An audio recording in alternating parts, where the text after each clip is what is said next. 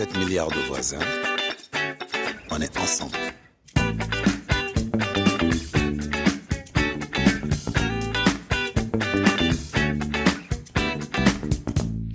Et on est en ligne avec Didier Acoueté en confinement à Abidjan. Bonjour Didier Acoueté. Bonjour Emmanuel, en semi-confinement. En oui, en semi, tout à fait. vous suivez de près, en tout cas, la vie des entreprises, hein, euh, et euh, vous êtes le président d'Afrique Search. Vous vous interrogez sur la résilience des PME africaines en temps de crise. Alors, la résilience, c'est vrai que c'est un mot qu'on emploie beaucoup, qui est emprunté à la psychologie. Je ne sais pas si les PME ont une émotivité, mais en tout cas, elles doivent avoir un sens de l'adaptation. Je pense que c'est dans ce sens-là qu'il faut comprendre la, la résilience pour les PME. Euh, quelles sont, selon vous, en temps de crise, les options possibles et surtout à la lumière de ce qui se passe euh, en ce moment? Effectivement, en temps de crise, c'est là où les PME se réinventent et j'ai quatre pistes hein, qui ne sont pas exclusives. Euh, la première consisterait pour des PME qui ont par exemple un outil de production, à voir dans quelle mesure elles peuvent l'adapter ou l'affecter aux urgences du moment, notamment les besoins en santé. Euh, les exemples de ces entreprises ont converti la production de masques, mmh. gants, gel hydroalcoolique, même respirateurs artificiels, au Maroc ou en Afrique du Sud sont tout à fait emblématiques. Et, je voudrais saisir l'occasion d'ailleurs pour encourager ces nombreuses initiatives qu'on voit ici et là, euh, comme euh, ce, l'UFR des sciences de la santé de l'université de Thiès, euh, qui a, fabriqué des respirateurs artificiels, ou cette start-up à Lomé qui s'appelle EcoTech Lab, qui a également fabriqué un respirateur artificiel. Vraiment, il se passe des choses et mm. c'est encouragé. la, deuxième piste, c'est se tourner davantage à la production locale. Et on l'a dit dans une des émissions, notamment dans le secteur des produits alimentaires, où les besoins sont très importants. Je vais deux exemples. Vous avez la pêche au Kenya ou, le, poulet en Afrique de l'Ouest. Ah, Alors, euh, avant le déclenchement de la pandémie, les clients euh, euh, au Kenya consommaient en fait du poisson importé de Chine. Mm. Euh, l'année dernière, ils ont consommé pour plus de 25 millions de dollars de poissons congelés. Mm.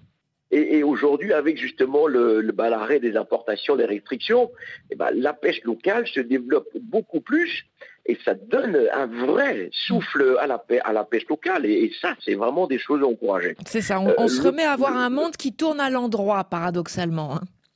Exactement, et on mange d'ailleurs beaucoup plus frais. Mm. Euh, l'autre exemple, c'est cette viande de, volaille qui parfois était même impropre à la consommation, qui provenait d'Europe, d'Asie ou d'Amérique.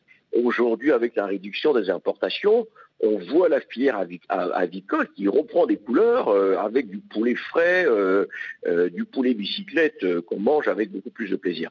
La troisième piste est la diversification d'activités. Alors c'est vrai dans ces contextes, c'est le moment où il faut penser peut-être à faire d'autres choses. Je donnerai deux exemples. Ça, c'est quand même compliqué parce que bon, bah, les entreprises ont un cœur de métier, comme elles disent. Eh ben, il, faut, il faut sortir parfois du cœur de métier. Je vous donne l'exemple de cette agence de voyage à Abidjan. Alors, vous voyez, on ne voyage plus. Je prenais moi-même les billets auprès de cette agence. Eh ben, qu'est-ce que le, la, propriétaire de l'agence a décidé? C'est de créer un petit magasin de produits alimentaires. Hmm. Ça n'a rien à voir avec, euh, avec ah les voyages mais elle se reconvertit dans un secteur pour survivre, un secteur qui est porteur. Ça veut dire qu'il faut surmonter ses peurs et ses réticences aussi. Bien entendu. Après, on peut rester toujours dans un secteur. Vous savez, vous connaissez l'exemple de cette PME de noix de cajou euh, en Guinée-Bissau qui désespérait de ne pas vendre ses noix d'anacarde, les piles pour en faire du rhum. Alors, c'est très, très pris en ce moment. C'est pas non plus une, raison pour enivrer toute la ville de, de Bissau, mais enfin, c'est aussi un exemple à partir d'un produit qui n'arrive plus à écouler, qui se transforme. Ça ne veut pas dire qu'on fera le même chiffre d'affaires, hein, ceci dit, euh, Didier à côté, mais ah bah, ça, peut être un, veut dire survivre. Mmh, mmh. Ça, veut dire survivre, en effet. Et peut-être parfois même en faire une véritable activité après la crise. Mmh. Parce que c'est en, en, testant des activités qu'on découvre des opportunités sur des nouveaux marchés. Euh, la dernière piste que, je, vais, que je vais donner euh, dans le cadre de cette chronique concerne la digitalisation des services. Vous savez, la digitalisation touche la plupart des secteurs d'activité et on a un peu négligé. Euh, c'est pourquoi, quelle que soit la taille ou le secteur d'activité, les entreprises doivent aujourd'hui revoir leur, leur, modèle économique, leur façon de vendre aux clients, leur façon d'approcher la clientèle Et nous l'avons vu hein, pour le secteur de la restauration, euh, avec ces restaurants à Lomé, à Dakar, à Nairobi ou même à Abidjan, où je vois un peu tous ces livreurs euh, euh, euh ciblés Glovo enfin, ou d'autres marques qui, qui, qui, inondent la capitale d'Abidjan pour livrer justement les, les produits aux clients. Et on peut l'appliquer au secteur de l'éducation on n'a jamais autant étudié à distance depuis le Covid. Vous imaginez Alors qu'on parlait de MOOC, d'enseignement à distance, et on peut le faire pour la santé. Donc euh, voilà un peu quelques idées. Et, d'ailleurs, euh, ça, c'est à relier avec la production locale. Hein. Euh, vous nous donniez l'exemple de la pêche et, du poulet. cette production, si elle se relocalise, elle aura forcément besoin de services digitalisés parfois? Oui, oui, oui, c'est quand je dis revisiter le, les business models, mmh c'est vraiment de voir dans quelle mesure on peut approcher le marché différemment. Euh, et vraiment, que ce soit même le, le, mobile payment, aujourd'hui, euh, on peut payer à distance, on n'a plus besoin de se déplacer pour payer les services.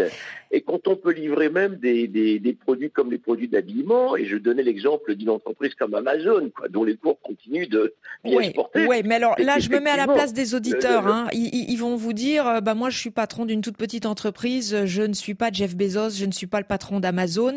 Et pour se diversifier, pour bon, vous nous avez cité toutes les pistes là pour euh, mieux passer la crise. Hein.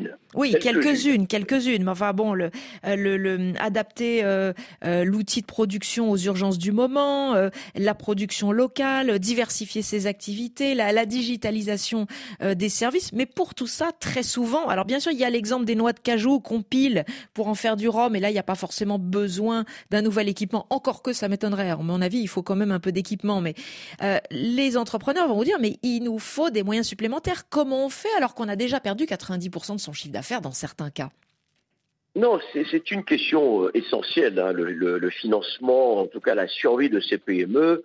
Euh, vous savez, on estime que les besoins de financement des PME en Afrique, c'est à peu près un peu plus de 300 milliards de dollars. Donc c'est un montant important.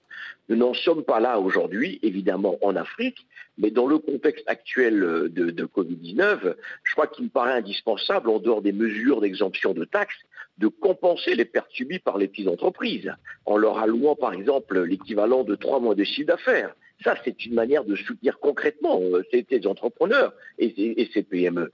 Il faut soulager leur trésorerie. Hein. Il faut mettre en place également davantage de crédits à taux zéro, avec des différés de remboursement euh, ou des systèmes de garantie donnés aux banques par les États pour que les banques également soient un peu plus, on va dire un peu plus, un peu plus généreuses. Un peu, un peu plus ouvertes quand les patrons de PME vont venir les voir. Un peu plus souple avec des mécanismes de garantie, mais en gros, il faut donner du cash aux patrons de PME. Il faut donner de l'argent, sinon euh, on, ne pourra pas relever ces entreprises de, cette crise. Nous nous avions parlé aussi dernièrement des chaînes de valeur. Vous savez, il y a aussi un mécanisme qu'on peut tout à fait imaginer. Vous avez ces grandes entreprises qui ont des PME dans leur chaîne de valeur. On peut tout à fait fournir des conditions de liquidité, des fonds de roulement à ces grandes entreprises qui, de facto, vont faciliter le travail avec ces PME qui vont être irradiées également par ces liquidités à travers ces grandes entreprises. Et les chaînes de valeur, on avait consacré une chronique à ça. Mhm. C'est le moment justement d'aider certaines de ces grosses entreprises qui peuvent vivre ces constellations de PME. C'est ça, pour qu'elles continuent finalement d'acheter à leurs prestataires. Bah, bien sûr, bien sûr. Et ça, c'est valable pour même la petite entreprise hein, euh, qui livre qui livre de l'eau euh, à une grande entreprise, qui fait du nettoyage, euh, qui livre des composants, etc. Donc vraiment la chaîne est extrêmement variée, extrêmement large. Et on peut se le permettre aujourd'hui en mettant beaucoup plus d'argent sur la table. Et on parle effectivement d'une mobilisation actuelle de 500 milliards de dollars. Il faut qu'une partie significative aille à ces TPE et, à ces PME. Alors, vous le dites bien, il faut de l'argent, euh, il faut du cash, mais il faut quand même aussi voir loin, penser large. Euh, il faut, avoir un peu d'imagination aussi du côté euh, des États comme des entreprises. Bah, c'est le temps de revoir nos classiques. Et on en a parlé. Vous savez, les hum. théories économiques habituelles, on a vu qu'elles ont été battues en brèche par ceux qui les prenaient, notamment les pays développés il faut revoir nos classiques. Revoir nos classiques, mais moi, euh, par rapport au secteur privé, euh, ça amène une réflexion qu'on porte depuis plus d'une dizaine d'années. C'est l'émergence des champions africains. Cette crise crée une opportunité unique d'accompagner l'émergence d'entreprises championne en Afrique dans des secteurs aussi importants que la santé, l'agroalimentaire, les différentes industries, où nous sommes vraiment nus aujourd'hui.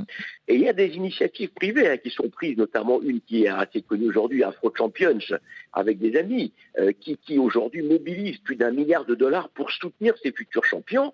Ça, le secteur privé est en train de jouer son rôle.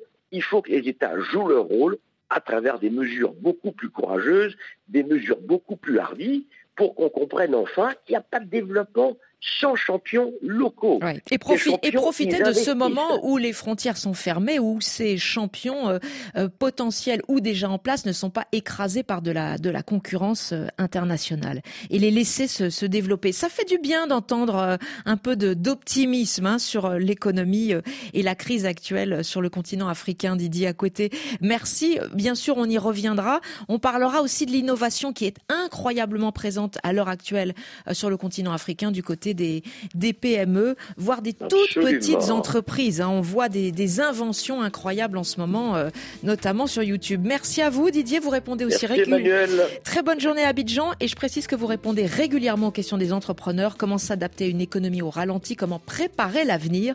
Posez et postez tous vos messages, toutes vos questions au 33 1 84 22 71 71. Très bonne journée à vous Didier, à Abidjan.